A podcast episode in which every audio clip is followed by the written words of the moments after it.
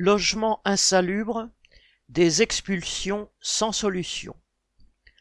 Trois petits immeubles de la rue Henri Barbus à Aubervilliers sont frappés d'un arrêt de péril car les soubassements sont rongés par l'humidité, selon une expertise judiciaire. Les 60 occupants doivent quitter leur logement au plus vite. Mais le relogement est problématique. Ceux qui sont propriétaires n'y ont pas droit, et pourtant S'ils ont fait quelques travaux dans leur appartement, ils continueront à payer leur crédit. Les locataires ont souvent trouvé une solution provisoire par eux-mêmes, d'autres vont être relogés, mais parfois dans un quartier ou une banlieue plus éloignée, ou même à l'hôtel. La mairie ne prend pas en charge les occupants sans titre, ou or tous devraient être présumés de bonne foi et la municipalité devrait leur proposer un hébergement puis se retourner contre les bailleurs pour leur faire payer les frais. Encore faudrait-il que ces bailleurs soient joignables. À Aubervilliers, plusieurs sinistres se sont produits ces dernières années.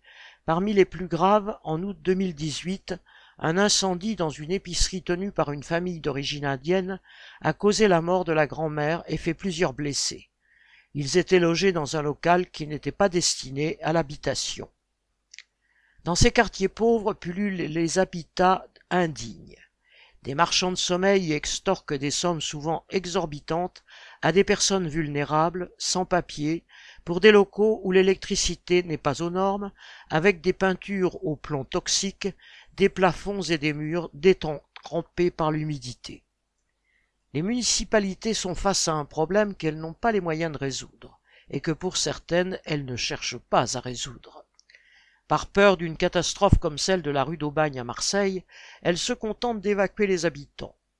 En même temps, la démolition plus ou moins lointaine laisse le champ libre aux promoteurs pour de nouvelles constructions, dont une partie en logement social, certes, mais pas seulement.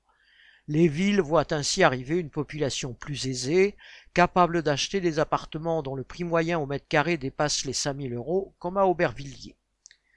Dans une société où l'argent fait la loi et où la propriété des affairistes légaux et illégaux, voire blanchisseurs d'argent sale, est considérée comme intouchable, le problème du logement est bien souvent rendu insoluble.